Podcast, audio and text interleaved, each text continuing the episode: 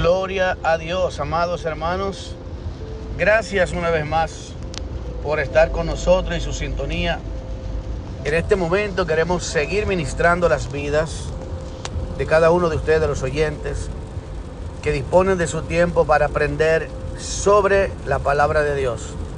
Aquí estamos con el propósito de educarles, enseñarles a pensar de acuerdo a la palabra de Dios. Que usted escudriñe es nuestro interés. Que usted busque, que usted indague. No queremos que usted crea todo a ciegas, ni que obedezca a ciegas, ni a mí, ni a ningún predicador, ni a ningún pastor, ni a ningún maestro. Queremos crear el hábito que de la misma manera que hacían los de Berea, que usted buscaba en las escrituras y corroboraban y antes de decir amén, que significa así sea, estoy de acuerdo con esa enseñanza, usted antes verifique, investigue y se dé cuenta por sí mismo de que es así como se le ha sido predicado o como se le ha sido enseñado. En el capítulo 1 de Judas, versículo 4, bendito Dios, y 5, quiero leer una porción bíblica. Versículo 4 y 5 de Judas, bendito Dios, el apóstol, aquí está al final, casi en Apocalipsis, bendito es el Señor. Vamos a enseñar esto, porque algunos hombres han entrado encubiertamente de los que antes han sido destinados para esta condenación. Hombres impíos que convierten en libertinaje la gracia de nuestro Dios y niegan a Dios, el único Dios, el único soberano y a nuestro Señor Jesucristo. Quiero dejarlo aquí. Solo el versículo 4, porque quiero desarrollar este punto. Esta es parte de la serie Herejías Destructoras y el tema se llama Libertinaje dentro de la iglesia de Cristo. Libertinaje dentro de la iglesia de Cristo. Pastor, ¿y por qué usted dice eso? ¿Es que hay un libertinaje en la iglesia de Cristo? Claro. Esto estaba profetizado y lo dijo asimismo el apóstol. En este momento, los apóstoles nos advirtieron con tiempo sobre estos últimos tiempos de que vendrían personas que, oiga bien esto, sabemos que hemos venido trans, o sea, hemos venido caminando de un contexto de legalismo de la ley, ¿verdad? Donde tú hacías las cosas para ser salvo. En este caso y en este punto, Cristo pagó el precio. Yo no tengo que pagar el precio de mi salvación, Cristo ya lo pagó. Él dijo la frase al final de su vida, consumado es, Dios quedó satisfecho con el sacrificio de Cristo, fue perfecto y Él llevó el pecado de muchos, no de todos, de muchos, aquellos que con sinceridad se han arrepentido y han buscado a un Dios verdadero. ¿Y por qué les digo esto? Porque al venir del contexto del legal, del legalismo, de la rigidez de la ley, hemos pasado a la gracia. Y al pasar de la, de la ley a la gracia, hay un pequeño filo, hilo, donde podemos pasar de la gracia de Dios, de ser receptivos y aceptar la gracia de Dios para mí, como pasar en un pasito, cualquier tambaleo, estamos pasando de la gracia al libertinaje.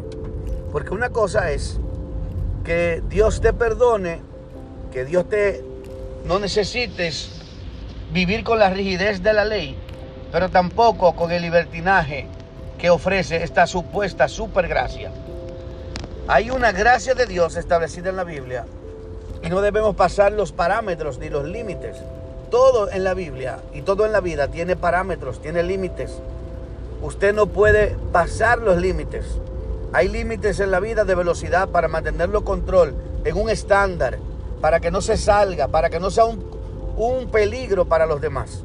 Escuche bien, el parámetro de la velocidad en los highways o las avenidas, en las autopistas de nuestros países, donde quiera que estemos, es para que usted no sea un peligro para usted y para otros.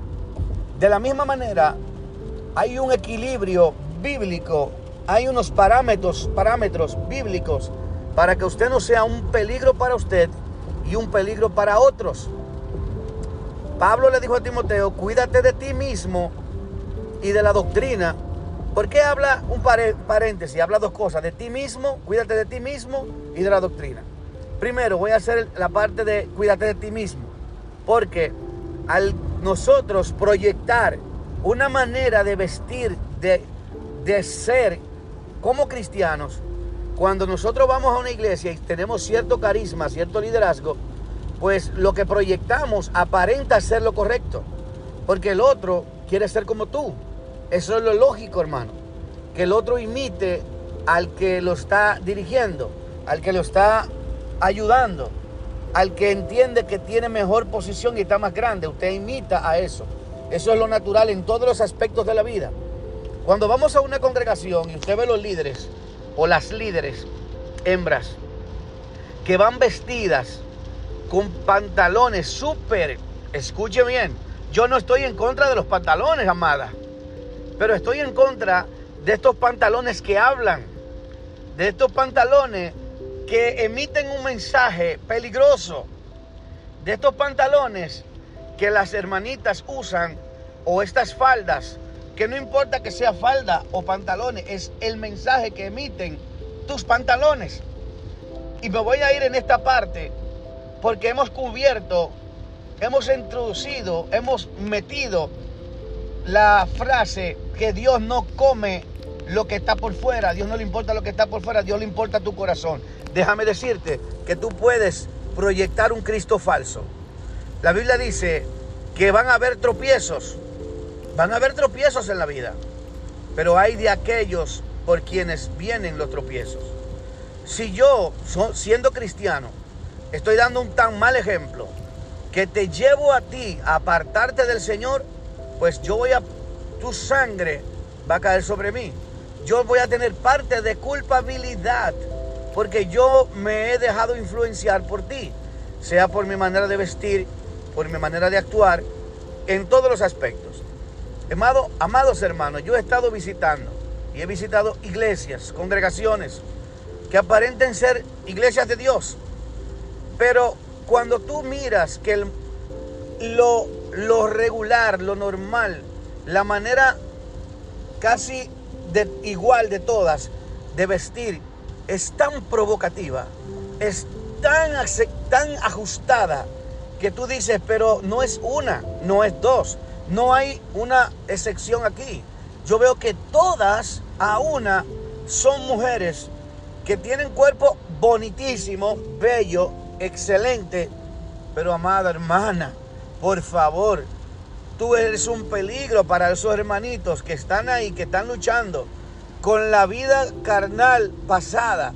Y no es, escucha bien, porque no, tú podrás decir, no, pero que cada quien tiene que cuidarse, porque hay gente lasciviosa. Es verdad, es verdad, usted y yo tenemos que cuidarnos de la lascivia, de ser lascivioso, de ser lujurioso, de ser fornicarios, de ser eh, enfermos sexuales. Pero ese puede ser un caso también apartado, excepcional. Porque no todos los hombres son así. Pero hay mujeres que provocan eso. Y yo te estoy cuidando a ti, amada. Este mensaje es para cuidarte a ti.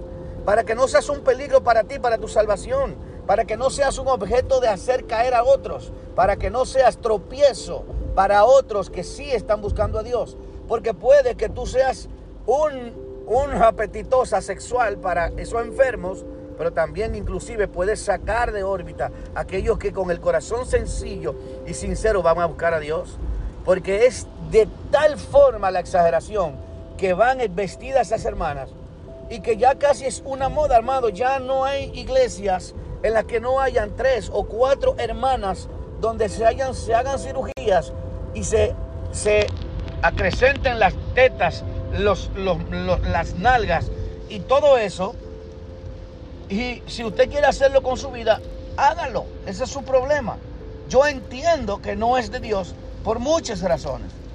Pero yo no, este video no se trata de, comprobarle si es de Dios o no es de Dios eso el punto que quiero resaltar, porque puedo hacer otra enseñanza con respecto a esto, pero quiero hablarle ahora en el punto específico de que usted de que muchas hermanas van a las iglesias tan sexy, amada, que usted se ha convertido en un símbolo sexual dentro de la iglesia. Eso no debería ser tu, tu forma de ser. Eso no debería ser. Tú deberías de cuidar al hermano y tratar de honrar a Dios con tus vestimentas. Vestir, como dice la Biblia, decorosamente. Vestir con pudor y con modestia. Amada, vestir con pudor es cuidar de no llamar la atención sexualmente, de no, de no ser un instrumento de desatar los apetitos sexuales de las personas que van ahí.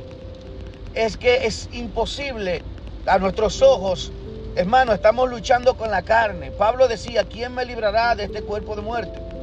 Cuando no vamos a lugares, no visitamos lugares para evitar algunas tentaciones, pero en la iglesia no la podemos evitar, porque es ahí donde nos congregamos, es ahí donde nos reunimos, es ahí donde tenemos que ir vestidos decorosamente, hombres y mujeres, para no llamar la atención, porque si tu intención es llamar la atención, no te estás dejando usar por el mismo diablo, te estás dejando usar por la carne. Óyeme, si a ti, si tú todavía piensas que eso no importa, todavía no eres cristiana, todavía no eres creyente, no tienes temor de Dios.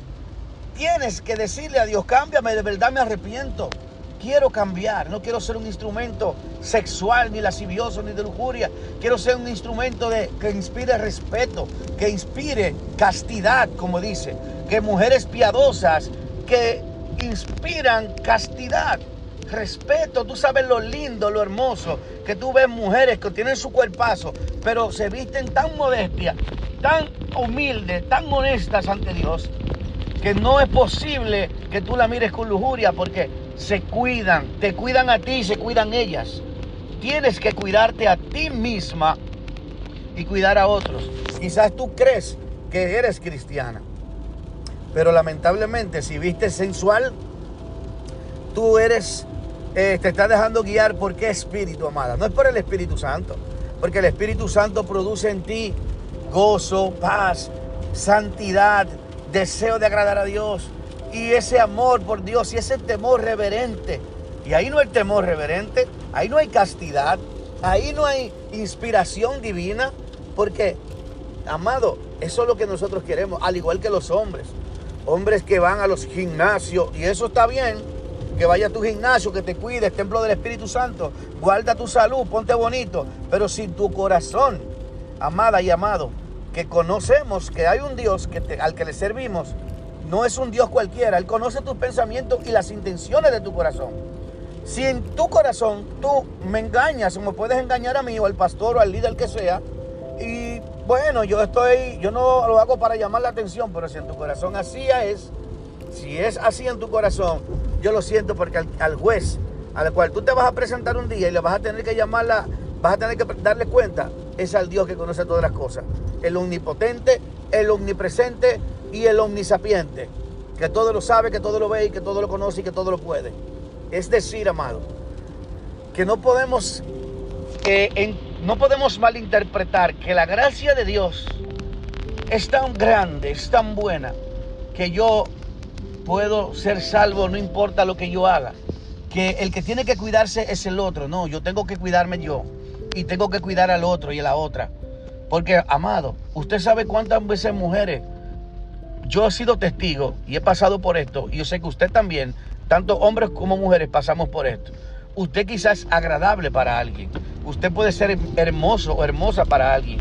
Todos tenemos a alguien al que nosotros le agradamos.